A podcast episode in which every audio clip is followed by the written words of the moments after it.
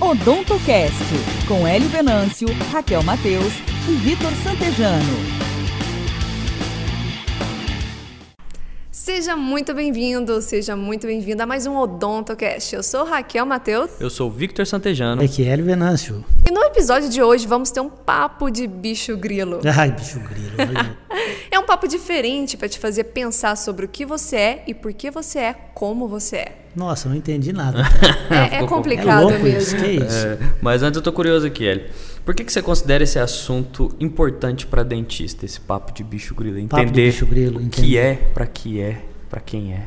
Cara, eu penso o seguinte: a grande transformação que aconteceu na minha vida quando eu comecei a fazer realmente o meu consultório bombar foi quando eu comecei a entender qual era o meu papel dentro daquele consultório.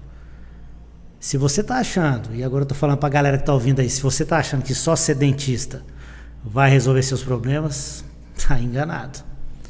Porque você relaciona com um monte de gente, relaciona com um monte de pessoas o tempo todo, pacientes, funcionários, marido, filho, papagaio, galinha, sogra. É mais ou menos por aí. E se você não entende, né, quem é você e quem são eles e o que eles pensam, esse relacionamento vai ficar complicado. E aí eu lembro do professor Luiz falar para mim, meu filho, não faça do seu consultório um campo de batalhas. E eu fiz do meu consultório um campo de batalhas durante muitos anos, onde eu simplesmente achava que os funcionários tinham que fazer o que eu queria. E não era bem assim, né? Eu queria que eles fizessem exatamente o que eu queria e eu pensava assim, cara, mas eu já falei várias vezes, por que, que o cara não faz? Hum. Mas eu não, também não, não, tentava entender por que, que ele não fazia, né? Então eu acho que a gente precisa realmente pensar outras coisas além do mocho, além da cadeira, além de estar tá trabalhando como um mecânico dentista, porque a gente é quase mecânico, né? Aí o que, que fez se virar o jogo para os funcionários não não para os funcionários, mas para você não achar que as pessoas deviam fazer o que você queria que elas fizessem. Um negócio interessante, cara. Um negócio interessante. Eu começava, eu pensava, eu pensava que eles tinham que ser como eu, né?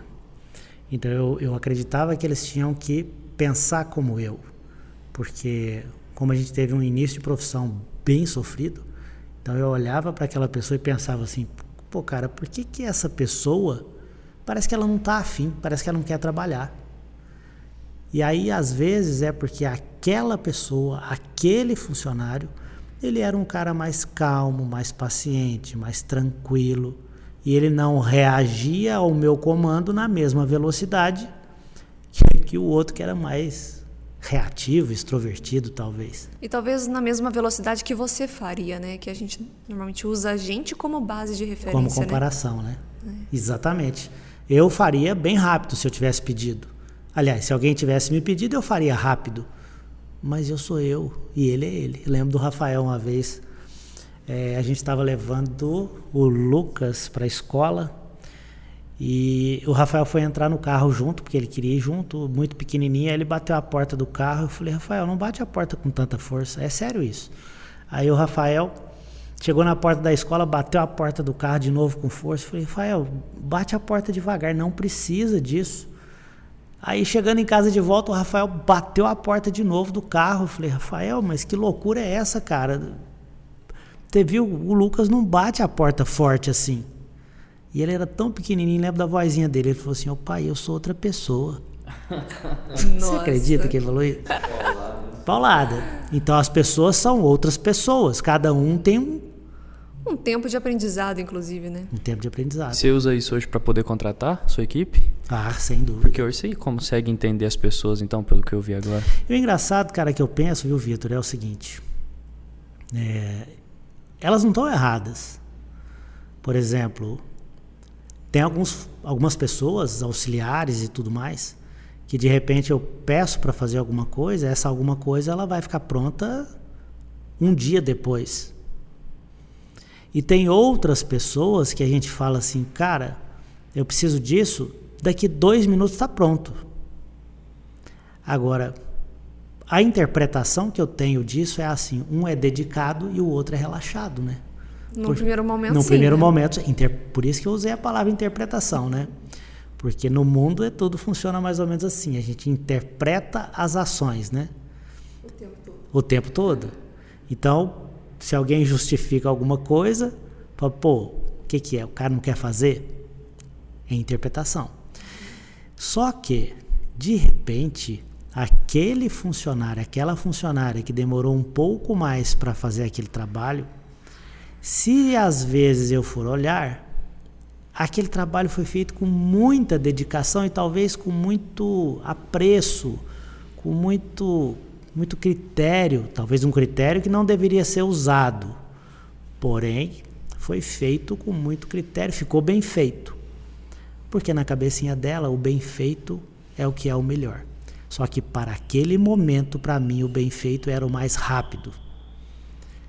E aí a gente fica pensando o seguinte: tanto eu quanto ela, nós temos que ser flexíveis. Eu tenho que entender o motivo dela por ela ter feito devagar. E ela vai ter que se flexibilizar para tentar fazer mais rápido da próxima vez. Sim. Já que é, se ela estiver entendendo que eu tenho eu tenho a pressa como prioridade. Só que ela não vai entender sozinha, né? Eu vou ter que uhum. falar, né? Tem que deixar claro para ela. É. A gente recebe muita reclamação, sabia? Eu recebo muitas, muitos directs. A pessoa fala assim: a minha secretária não faz o que eu peço. Aí eu respondo assim: mas você já ensinou ela?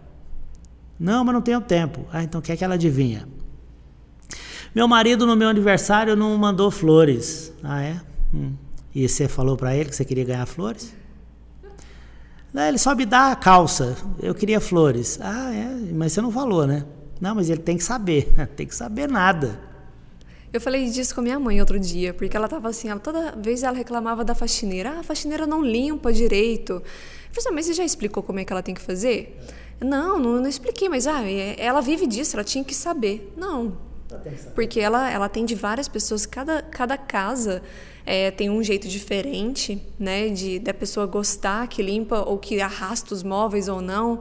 Então, assim, é uma é aquele negócio. A responsabilidade da comunicação é sempre do comunicador. Então, se você não está satisfeito, você tem que conversar, você tem que dialogar. E pior, que eu acho, e talvez isso seja útil para quem está ouvindo a gente, nem falando você consegue transmitir o que você quer.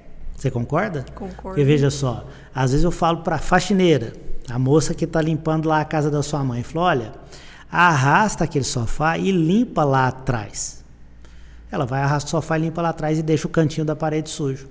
Aí a sua mãe vai olhar e falar: Mas caramba, eu falei para limpar atrás, o cantinho está atrás, mas ela vai falar assim: Não, mas você não falou que era lá no cantinho. Então a própria comunicação ela é difícil, ela é complexa, porque nem sempre o que a gente fala é o que a outra pessoa está entendendo. E a partir do momento que você entende isso, Raquel e Vitão, é, as coisas ficam mais tranquilas. Por quê?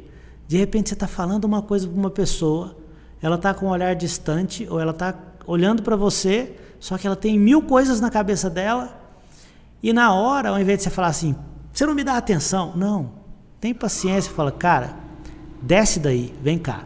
Estou falando uma coisa importante, preciso que você preste atenção nisso. E não tem nada a ver. Não é que a pessoa está simplesmente é, não dando moral para você ou não é, dando atenção, né? Ela tem mil coisas para pensar também. Um ser humano como nós, todo mundo pensa mil coisas todo dia e a todo momento. Isso. Às vezes, na verdade, ela está concentrada, na, em, inclusive, em alguma coisa, está com foco, né? Em, em, determinada ação, ela está atendendo um paciente, aí você simplesmente fala alguma coisa e ela não direcionou é, a atenção. O fato dela não direcionar a atenção já perde todo a comunicação aí no Falei meio. Falei né? agora há pouco do Rafael, olha que coisa interessante. É, baseado em tudo, em tudo que a gente vê, né, tudo que a gente estuda, justamente e principalmente para a gente conseguir um resultado legal com os nossos alunos. É, e o Rafael, de novo, né? O Rafael é o campeão de histórias né, lá na minha casa. E o Rafael, há pouco tempo, ele tomou uma bronca na escola. É. É inacreditável, né? Porque se o Rafael, o Rafael é o menino que mais já, ele leu mais livros do que eu, você e o Vitão juntos. E ele tem só 17 anos. É sério isso? E o Rafael tomou uma bronca por quê? Porque o professor falava as coisas e o professor falava para ele assim: quando eu estiver falando, você olha para mim, presta atenção. Como se o olhar dele para outro lugar significasse que ele não está prestando atenção. Você estaria ferrado nesse momento. Mas sabe por quê, Vitão? Provavelmente você, quando alguém está falando, que você abaixa a cabeça e fica olhando meio de lado, você é como eu. Eu sou auditivo. Então, quando as pessoas falam comigo, normalmente eu faço assim, ó.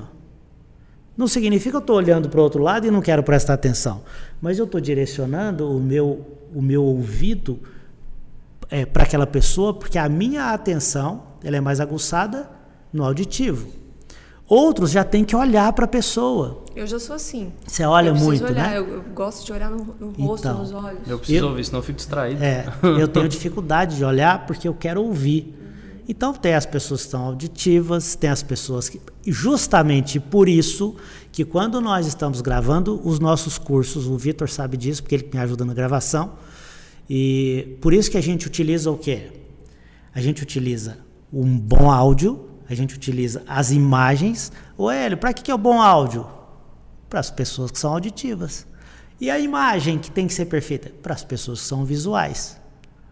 Então a gente tenta atingir todos os sentidos. Só está faltando agora fazer um holograma, né, em terceira dimensão, para os sinestésicos poderem pegar e Mas você toca o sinestésico porque você é carinhoso, você é dedicado naquilo, você se preocupa para saber se a pessoa está aprendendo ou não.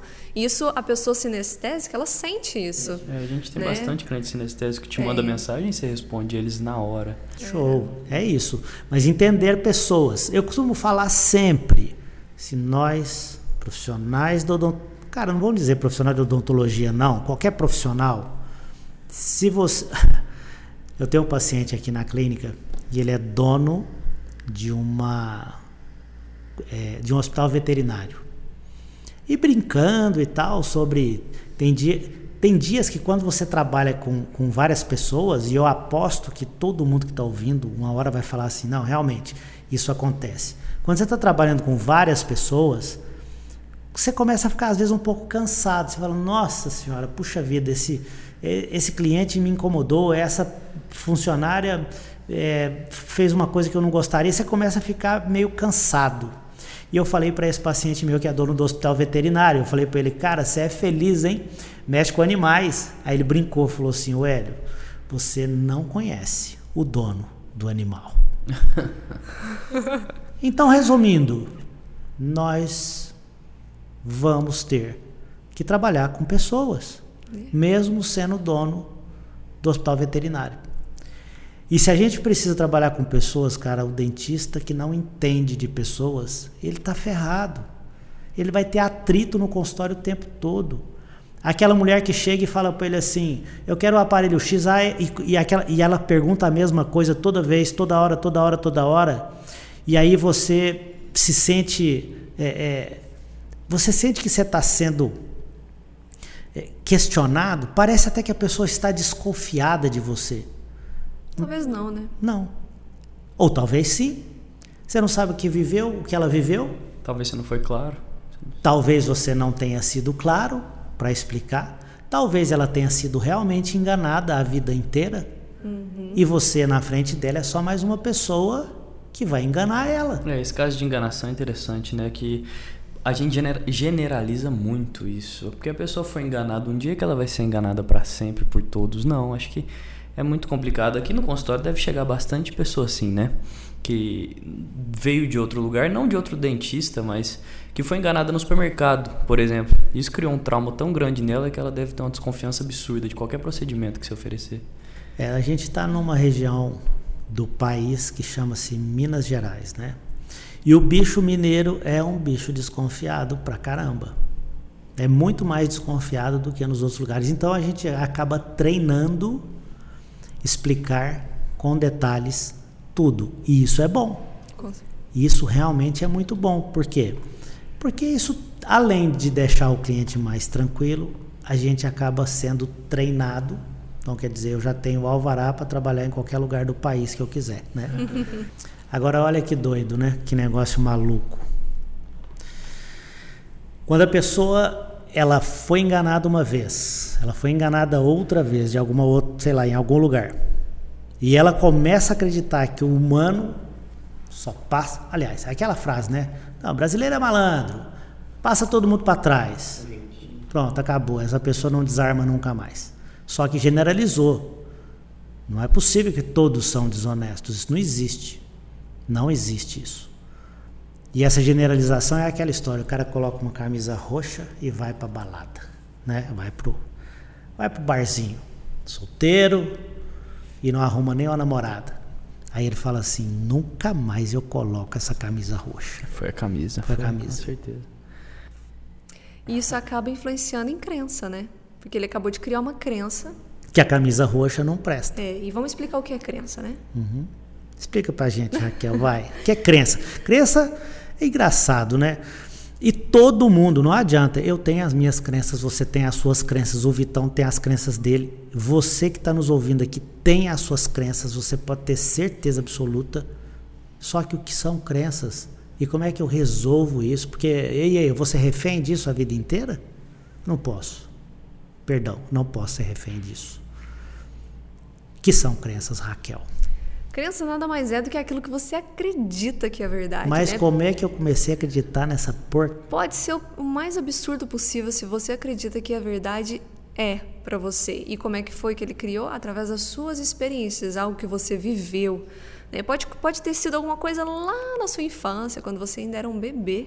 Né? E isso te influenciou. Você pode ter visto, você pode ter ouvido, ou até mesmo sentido.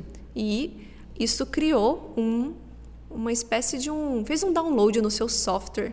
Né, e aí aquilo... você passou a acreditar naquilo e pronto, acabou. E pronto. Tá igual o Vitão, que acredita que o Corinthians vai ganhar algum dia. Isso, melhor time do Brasil e do mundo. Uma crença que. Isso é, é uma crença. É, com certeza, é muito forte. uma crença que, que a gente. Que tem muita gente que tem nos dias de hoje, inclusive eu vejo isso no meio que a gente trabalha aqui dos dentistas, é o medo de ficar rico, porque parece que é errado ser rico. É errado ter dinheiro. E, e eu não sei quem falou uma vez, se foi você que comentou comigo, que a gente aprende lá na infância que dinheiro é sujo. É engraçado, né? Talvez hoje essa, essa juventude, os nossos filhos, né? O pessoal mais jovem não tenha tanto essa. Mas eu me lembro direitinho da minha mãe falar assim: menino, você pegou no dinheiro, vai lavar a mão que dinheiro é sujo. Isso não é bom, isso não é legal. Pode até ser sujo, mas não precisa falar assim, né? A pessoa já, a criança já cresce achando que aquilo é ruim e o dinheiro é muito bom. O dinheiro ele faz você conquistar muitas coisas, tanto coisas para sua felicidade, quanto resolver problemas que você não daria conta de resolver sem o dinheiro. É um facilitador. É um facilitador. Então não tem nada errado. Lá em Recife, tinha uma aluna que falou assim: Eu queria. Não, eu falei assim: Por que, que você está aqui fazendo o curso? Aí eu falei: Porque eu quero aprender ortodontia. Eu falei: Não é. É porque você quer ganhar dinheiro Aí ela falou assim: é, é, é assim, é porque eu quero ganhar dinheiro, mas eu não quero falar. As pessoas têm vergonha de assumir vergonha isso. Vergonha né? de assumir isso. E não tem nada errado, porque você, eu acho errado você querer trocar um trabalho meia boca por dinheiro. E aí eu já sou radical, Raquel, porque é o seguinte: se você faz o meia boca, você não podia nem cobrar baratinho. E aí canta de galo, né? E aí fica dizendo que é o mais honesto do planeta, que o dinheiro para ele quase não importa. E não é bem assim, pô. Faça um trabalho 100% e cobra 100%. Isso é troca justa. Se no mundo tiver sempre troca justa, toma lá da cá, aí fica show de bola. Todo mundo sai ganhando. E o dinheiro é bacana, pô. Sua mãe está no hospital, mas ela está no, no SUS. Não, não está no SUS. Está num bom hospital. Está sendo muito bem tratada. Nossa, mas quem está pagando? O dinheiro. E outra coisa, né? Quando você entende que dinheiro é uma energia, ou seja, é uma troca, quando você aceita dar, ou seja, você acha justo pagar por um serviço que, que alguém está prestando para você, outras pessoas com a mesma mentalidade também vão ser atraídas por uhum. isso, né? Porque é uma troca, a energia ela, ela, ela, sente isso também, né? Por isso que como que você é, começa a mudar uma crença de que o dinheiro é sujo, acreditando que não é sujo. Isso. Acreditando que, que é que o, que o serviço que você presta é um serviço legal, é justo o preço que você está cobrando. É justo. Outra coisa também que, que envolve muito esse tema é o desconto, né? A gente não costuma pedir desconto nos lugares. Eu não gosto. Eu não peço mais. É o serviço Depois que eu que a entendi pessoa isso. tá prestando, pô. Exato. Tem um valor ali, entendeu? Ela trabalhou horas e horas ali. Tem um porquê. Só que eu aviso a pessoa, tá, Vitão? Eu aviso, olha, cara, eu não quero desconto. Mas você vai caprichar e fazer o 100%. Exatamente. Por quê? Cara, eu quero pagar, mas eu quero levar. E talvez seja isso que o nosso cliente esteja pensando. E talvez seja isso a pessoa que tem a crença que foi enganada, talvez ela tenha sido decepcionada várias vezes. Por quê? Porque ela pagou e não entregaram. Ela pagou e não entregaram. Quantas vezes a gente, como profissional, fala assim: puxa vida, os caras estão pisando na bola, fazendo um monte de porcaria e a gente vai acabar virando farinha no mesmo saco. Em toda profissão tem bons profissionais e maus profissionais. Agora, eu não conheço, a gente estava comentando isso agora há pouco, ninguém que tem sucesso durante muito tempo que tenha passado alguém para trás. O cara às vezes está ali no auge, fazendo barulhão, ganhando dinheiro, mas o gráfico dele é igual da bolsa de valor, né? Em ele crise. sobe e desce, ele só ele vai lá no céu, aí depois ele vai lá no inferno. Estados Unidos 2008, quebrando todo mundo. Exatamente. Cara, some. Tem muita gente que some hoje na internet, na televisão, na todo lugar, cara. Você vê aí, ó, aparece em outdoor, bombando. É um errinho. Quem é de verdade não cai. Não cai. Esse é o ponto. Você sabe, ô Vitão, que a Raquel comentou um negócio aqui agora há pouco, achei interessante.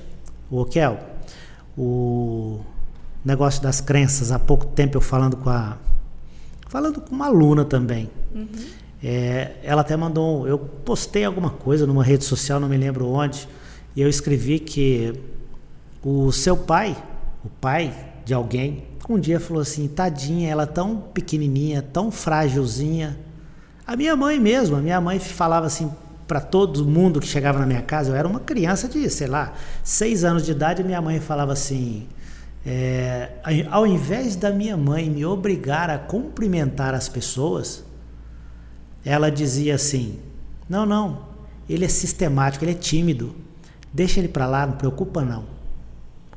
Eu não sabia, cara, eu tinha seis anos, eu não sabia que eu era tímido. Chegou no outro dia na escola, eu não, eu sou tímido, sou É, sistemático. Sou sistemático. Você assumiu essa posição. Eu não converso com todas as pessoas, eu assumi essa posição. E hoje nós sabemos que não falar, não cumprimentar, ser tímido tem se tornado uma falta de educação. E uma dificuldade para o profissional também. Se você é tímido, cara, trabalha isso de Pelo alguma amor de maneira. Deus. Tem um podcast falando sobre isso. Acho que foi o, o último, o penúltimo, é o segundo podcast. Fala sobre exatamente isso. É. Que você não falava em público, pô. Exatamente. Você trazia isso da sua infância, talvez. Quem não assistiu o segundo podcast, vai lá e assiste. Onde que tá? Tá no YouTube, no Spotify. Deezer, Deezer, Apple. Music. Então, Ó, então tá em todo lugar. Só não assiste quem não quer, não ouve quem não quer. Show? Exatamente. Você fala exatamente disso. Poderia ter sido o trauma da infância que você carregou, a crença, né? Não um trauma. Uma crença. Exato. E até vamos abrir um parênteses aqui. Os papais e as mamães de plantão aí, cuidado com o que vocês falam para suas É, crianças. a gente sabe que não é por maldade, é por amor, pô. Eu É, também falo. E assim, criança é muito literal, né? Às vezes uma, uma situação, por exemplo, assim, nossa, você me mata de susto. Ela pode entender que que, você- é. nossa, eu quase eu matei minha mãe mesmo. É. Então, Mas é verdade. Engraçado, já que, que o nosso objetivo aqui, claro, a gente tem, a gente gosta de bater esse papo, é, mas nós não estamos aqui à toa, né? A gente acredita que tudo que a gente estudou até hoje, e isso é uma crença, mas talvez uma crença boa, tudo que nós estudamos até hoje fez com que nós tivéssemos algum sucesso, algum benefício, e não custa nada a gente passar isso para as pessoas, e isso é muito legal porque tanto as crenças que nós, como pais, estamos colocando na cabeça dos nossos filhos, essas crenças vão limitar esses nossos filhos, e no futuro nós vamos tentar dizer para eles não acreditarem no que nós fizemos eles acreditar agora, Puta, enquanto são pequenos. Aí você paga a psicóloga para tentar tirar o, a crença que você mesmo colocou. É muito insano isso. É muito incoerente. E qual a mensagem também não só verbal, que você, papai e mamãe, dentista aqui, porque ah, eu sei que tem um monte de dentista aqui. O que, que é a crença, papai e mamãe, que você está passando para o seu filho? De repente, o dentista é bem sucedido, tem um consultório grande. Nós temos um consultório grande, e quando eu me aposentar, e aí? Esse consultório vai ficar para quem? Quem que vai trabalhar? Quem que vai dar seguimento ao meu trabalho? Meu sonho seria que fosse o meu filho. E por sorte, o meu filho vai dar continuidade, o Lucas vai dar continuidade. O Rafael está muito, muito jovem, eu não sei ainda. Só que se eu tivesse chegado em casa todo dia e antes de beijar o meu filho falasse assim: que desgraça de vida, eu não aguento aquele consultório mais. Eu não aguento aquelas pessoas. Ele está fazendo direito nada agora. hoje. Hã? Ele está fazendo direito agora. Ele iria estar tá fazendo direito, psicologia. Não tem nada errado em fazer direito, psicologia, pois medicina. É, mas, mas não ia atrelar com seu sonho. Mas ele não ia dar continuidade no que eu quero. Claro, eu vejo pais que dizem assim: eu não gostaria que o meu filho fosse dentista. Por talvez a, sentir a vida, a própria vida, muito pesada e não querer aquele peso para o filho. Mas por que, que a vida está pesada no consultório? Quem que está escolhendo a vida estar pesada? Quem, ou, aliás, é você que está escolhendo viver a vida mais leve ou mais pesada ou alguém escolheu para você? Porque alguém pode ter escolhido para você. E esse alguém pode ser quem? O governo, o imposto de renda, a sua família, que falou que você tem que ficar lá e virar escravo, ou a crise, alguém está escolhendo para você. Ah, mas eu não consigo porque eu sou velho. Eu não consigo porque eu sou novo. Eu não consigo porque eu tenho o cabelo branco. Eu é porque eu tenho o cabelo enrolado. Uma né? desculpa sempre vai ter. É fácil arranjar uma desculpa, né? É porque é muito mais difícil você bater de frente com aquilo que está te incomodando, né? A secretária nunca marca os pacientes do jeito que eu falo. Ela não atende o telefone do jeito que eu falo, por isso que eles não, por isso que eu não consigo encher minha agenda. É. E aí fica mais confortável colocar a culpa na secretária, porque ela não atende o telefone bem. Se ela não atende bem, a culpa não é minha que sou incompetente para treinar a minha secretária. A culpa é da secretária que não atende bem os clientes. Não vai sair dessa merda nunca. Até assumir a responsabilidade. E outra coisa, tem pessoas que não querem o quê? é, elas não querem bater de frente com as outras, elas não querem se incomodar. Só que a partir do momento que você que está ouvindo, ou eu, ou a Raquel, ou o Vitor, a gente é capitão do navio a todo tempo. Você, Raquel, hoje é mãe, tem a sua filhinha, tem a sua casa. Tem hora que quando as coisas começam a sair do lugar, você tem que dar o grito. Porque senão desanda. O Vitão a mesma coisa, e eu a mesma coisa, nos pequenos mundos que a gente vive. É em casa, é no trabalho, é na escola. Exatamente. Assim, até, até me dando como exemplo, eu sou uma pessoa que evita o conflito o máximo que pode. Mas tem momentos que você tem que se posicionar, né? Então você tem que assumir, como se diz, a responsabilidade de eu estar feliz ou não é minha. Exato. Então se está me incomodando, eu tenho que falar. Mas sim é a responsabilidade. E vou te dizer uma coisa, e essa responsabilidade, além de ser nossa, ela não, dá, ela não tem, a gente não tem tempo para reação.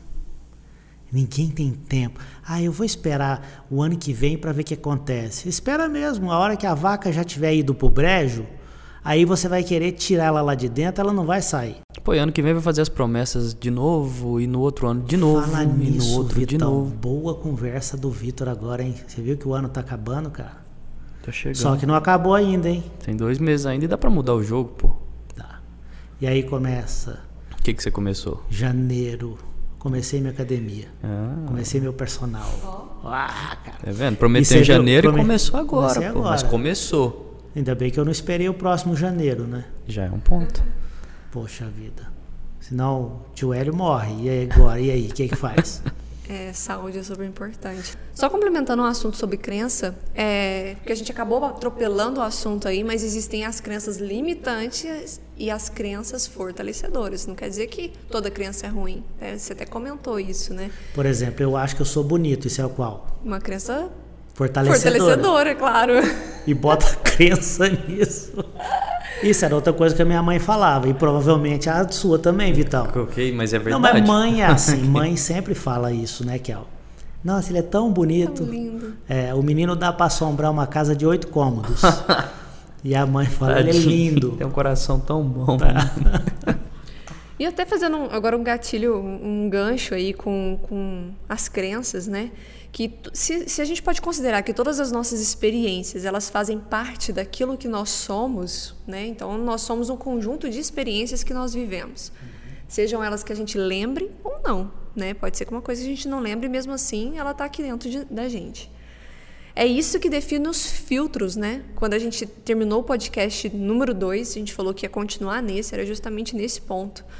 Porque uma mesma situação, uma mesma é, situação de trabalho com as mesmas pessoas pode ter interpretações diferentes. Lembrei disso. Lembrou disso? Lembrei que a gente Vamos falar um disso. pouquinho mais sobre isso. É, porque legal. Inclusive a gente poderia fazer o seguinte. Veja só.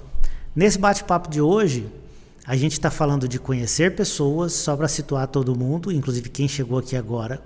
Conhecer sobre pessoas. E conhecer sobre pessoas, em primeiro lugar. Por que, que existe, existem os conflitos e os atritos?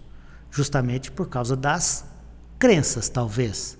Ou principalmente de coisas vividas por aquela pessoa com quem você quer se relacionar, negociar, conversar e tudo mais. Então, em relação a isso que a Raquel está dizendo agora, quando alguém começa, você já deve, você que está ouvindo aqui já deve ter percebido isso. Quando alguém começa a dizer uma frase, você começa a balançar a sua cabeça assim, querendo falar para aquela pessoa, aham, ah, é, é, é isso aí eu já sei. Você nem sabe o que a pessoa está dizendo. Não chegou no final ainda.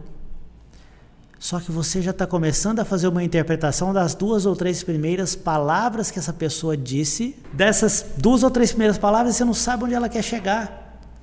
E isso é uma coisa que às vezes causa atrito entre as pessoas, porque isso incomoda, porque parece que você está querendo me acelerar, não posso falar o que eu estou sentindo. Então, isso que você estava dizendo aí dos filtros é o seguinte: aquela pessoa que acelerou essa frase, que, que percebeu aquelas duas primeiras palavras e já respondeu, ela tem um, alguma coisa que ela acredita, e é justamente por isso que ela está antecipando, que nem sempre é a realidade. A gente vive um mundo, eu acredito nisso e não, não preciso dizer que eu ah, o professor, você deitou um dia e acordou com esse pensamento? É óbvio que não. Isso aí vem de estudos antigos, principalmente da, da PNL. Eu acredito que o que nós vivemos no nosso mundinho é realidade só para o nosso mundo. Quando você vê, por exemplo,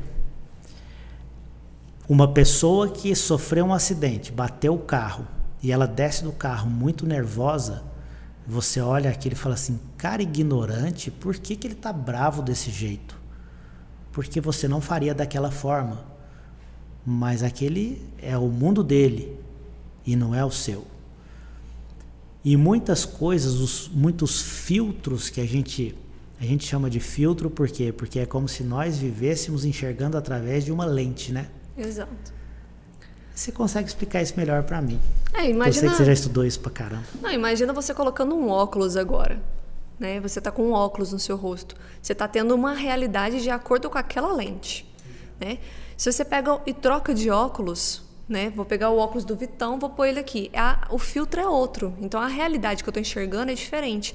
E a gente tem a, a, a mania, né, de achar que o nosso mundo é o mundo de todo mundo, mas aquilo que você acredita, que você está enxergando, a forma com que você está entendendo aquela experiência, aquela situação, ela tem a ver com a sua bagagem, não com a bagagem dele.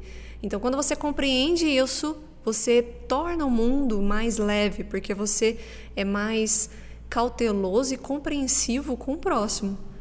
Você, você, falou, você me lembrou de uma coisa, Raquel, que eu li há pouco tempo, é, sobre o médico chegando na floresta. Já ouviu essa, essa? Isso é muito legal. Olha que interessante. É um exemplo exatamente disso que você está falando. Um médico, quando ele chega numa floresta, Você sabe o que, que ele enxerga? Ele olha para aquelas plantas e às vezes ele olha uma folha e fala assim: caramba, essa folha aqui dá para fazer um chá medicinal. Legal. E o que, que o lenhador enxerga quando ele chega na mesma floresta? Troncos de árvore. Ele olha aqueles troncos enormes e ele fala assim: puxa vida, olha o tanto de lenha que tem aqui. Gente, mas a floresta é a mesma. Por que, que o médico está enxergando uma coisa? Por que, que o lenhador está enxergando outra? E por que, que qualquer outro tipo de pessoa que vá na mesma floresta vai enxergar outras coisas? Então, é exatamente o que você está dizendo, são os filtros.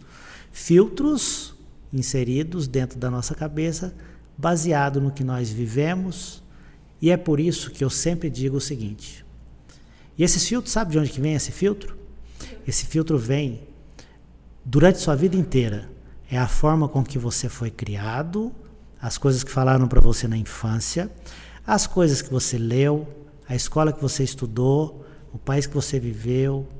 Isso foi formando um monte de informações que hoje você acredita nelas, que nem sempre são as informações ideais, porque eu te pergunto, é, você viveu numa família ideal?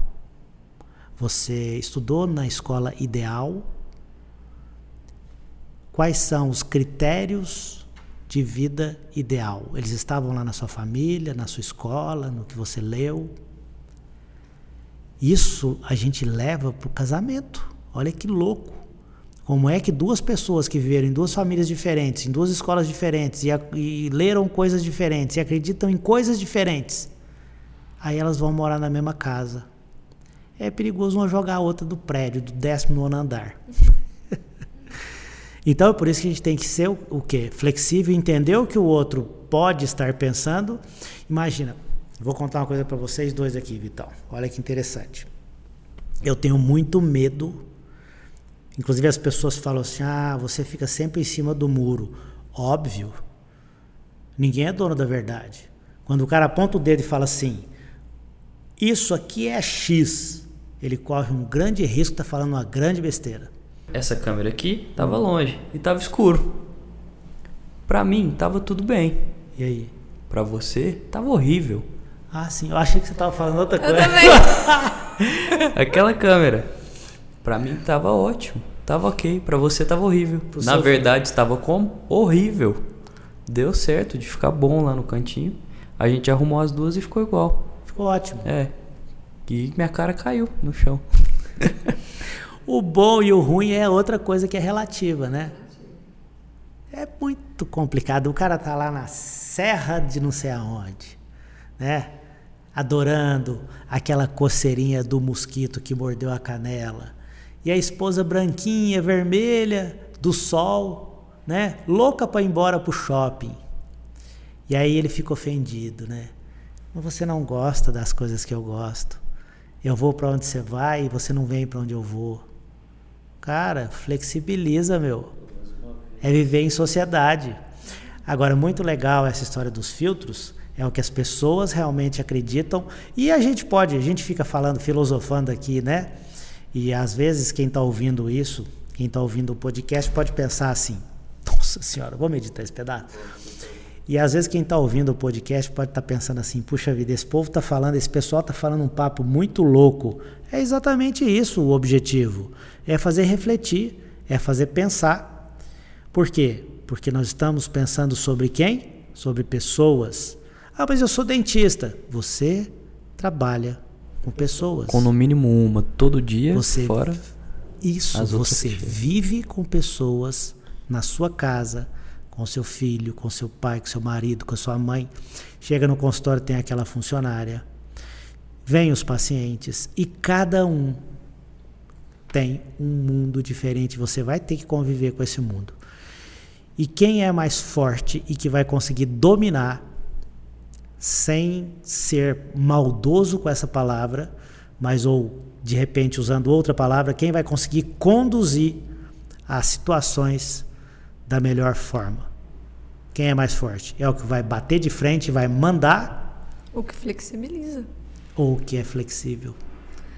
Isso aí. É o que é flexível. Mas assim, Eli, vamos lá. Considerando tudo isso que a gente falou, as crenças, os filtros, as experiências que a gente já passou, como que a gente muda isso? Vamos supor que o dentista ele teve uma experiência muito ruim até hoje ao longo da carreira dele, ele ainda não teve sucesso, eh, ele ainda está batalhando para ter os seus primeiros clientes.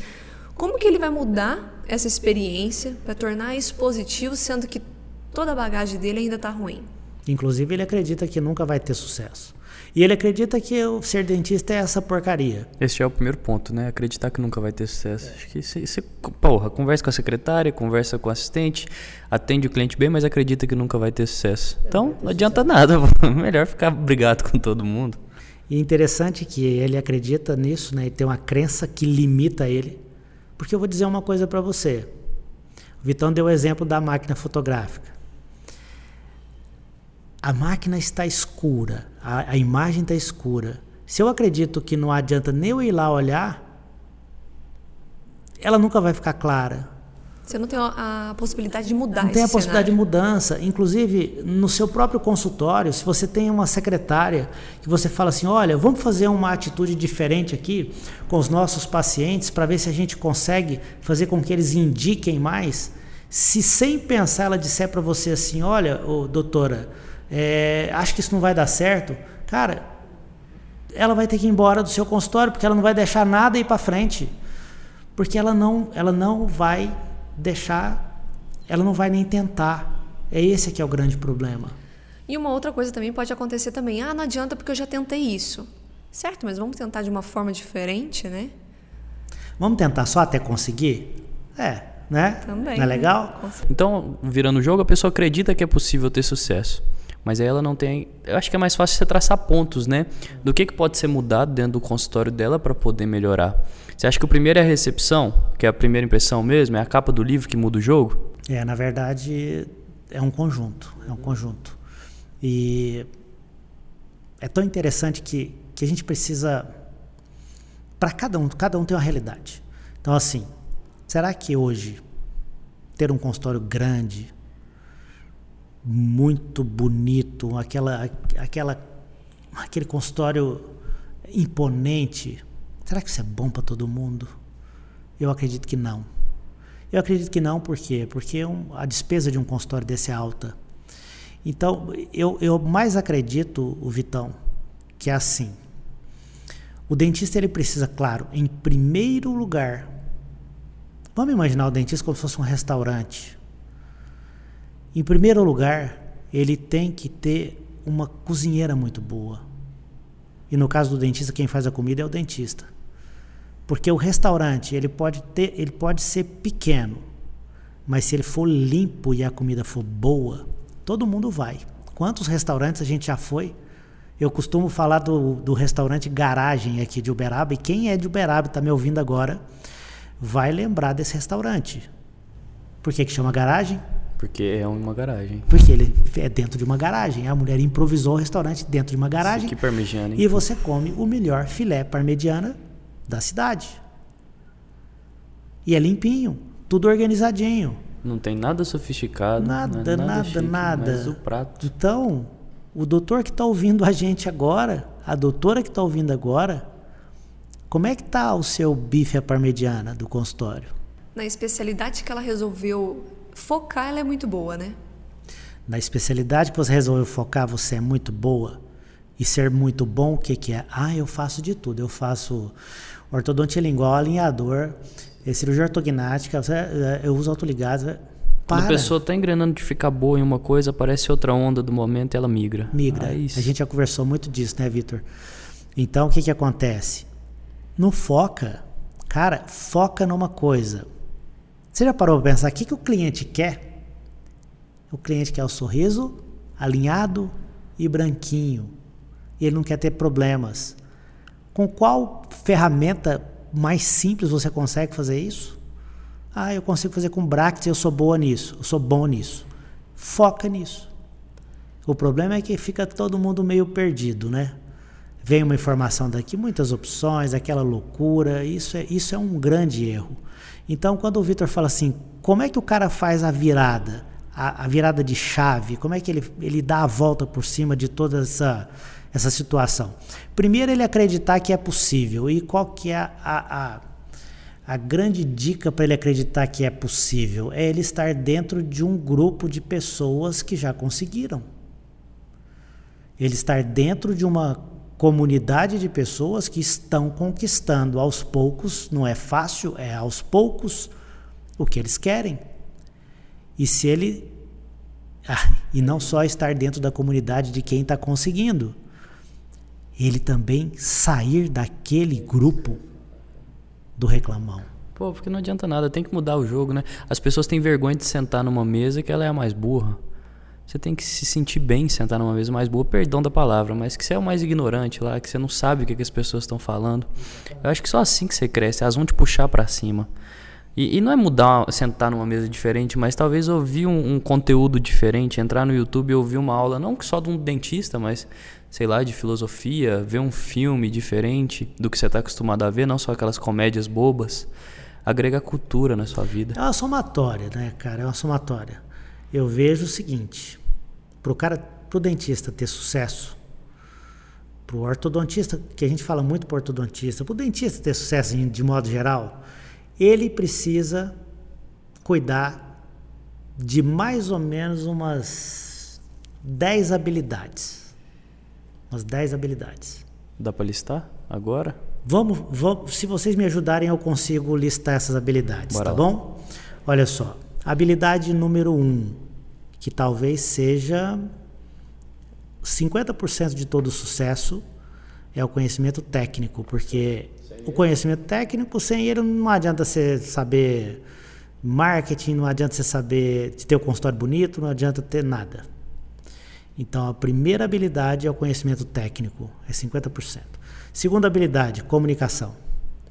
Se você fala, se comunica bem, e o que é se comunicar bem? Você fala e o outro entende. Você fala e o outro interpreta o que você disse de uma forma muito mais próxima do que você imaginou que você queria dizer.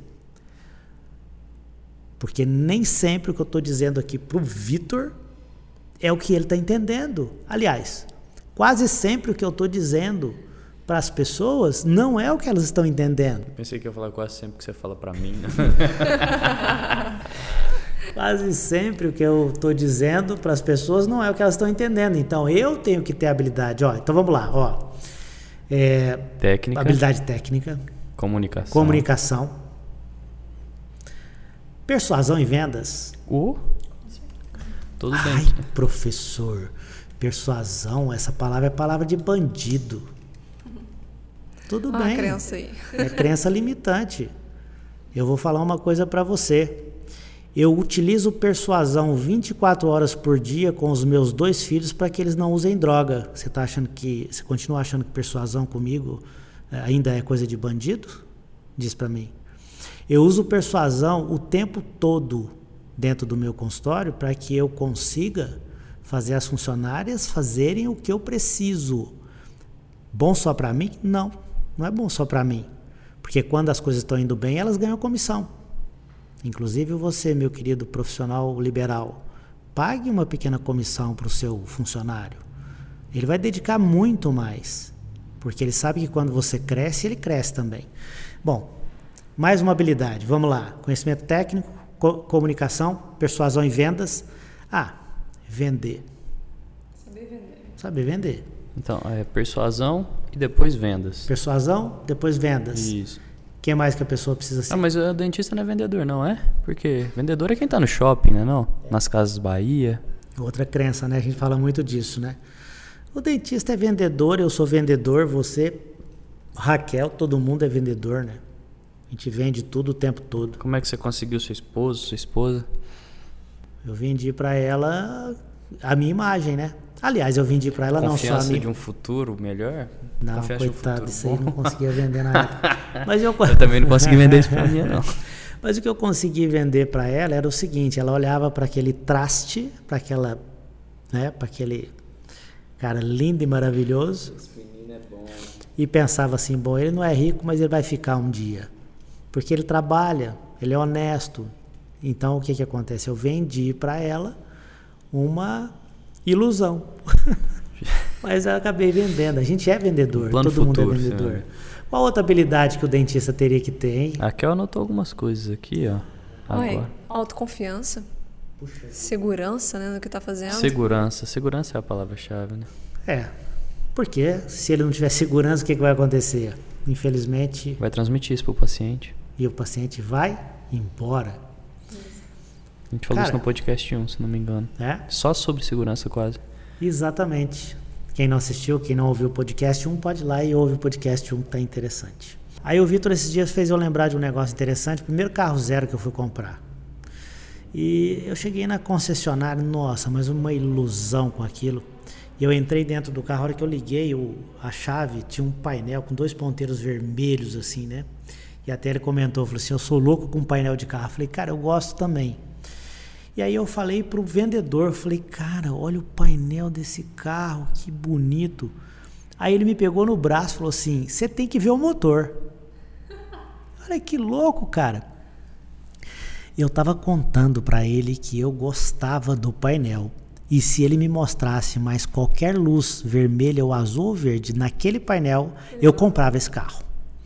Mas ele queria me mostrar o motor. Mas eu não gosto de motor, eu gosto do painel. Então eu quero, quando a gente fala assim, saber ouvir o que que o cliente está querendo dizer para você. Aí o cliente chega para você e fala assim, olha, eu queria um bracket tal. Claro que ele não vai conduzir o tratamento, ele não vai mandar no que você vai fazer, mas você tem que ouvir. Por que, que ele veio procurando, por exemplo, um aparelho, um alinhador, que de repente é o alinhador mais caro do mercado? Será que ele já não viu esse valor em algum lugar? Será que ele, por exemplo, ele não olhou o valor e ele achou legal esse valor que dá cabe no bolso dele e de repente ele vai dizer para você não, eu quero é esse. Significa que ele pode pagar.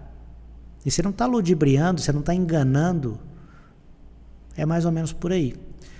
Mais outras habilidades que o, que o dentista tem que ter é o se importar. Você se importa com o seu cliente? Ou ele é apenas uma fonte de renda? Se o seu cliente é só uma fonte de renda, cara, para o que você está fazendo agora e vai refletir. Porque ele não vai. Ele não vai. Ele, você não vai, infelizmente, eu não quero ser taxativo, mas é muito difícil ter sucesso durante muito tempo quando você não importa com o cliente. Quando você simplesmente está vendo aquele cliente que só, é só um, um, uma maneira, uma fonte de ganhar dinheiro. Isso não funciona. Eu acho que nesse se importar tem outra coisa que é importante também que a gente não tinha comentado, que é ter uma bagagem cultural que seja pequena. Como isso? Eu vejo você aqui na clínica, que a gente já comentou, não entende nada de futebol, não é apegado em política e demais outros assuntos não te interessam, tirando a odontologia e ensinar pessoas, que é o seu foco. Você tem um foco específico. Uhum. Mas se alguém chegar comentando alguma coisa com você, você sabe argumentar com essa pessoa. Então, que seja mínimo, uma bagagem cultural interessante. Você não tem noção de futebol, você pergunta do Cruzeiro para as pessoas. Falei do Corinthians agora. Falou do Corinthians. E nem sei se o Corinthians ganha ou perde. Exatamente. não, o Corinthians perde. Ah, sempre perde? Ultimamente tá, tá, tá difícil. terrível. É.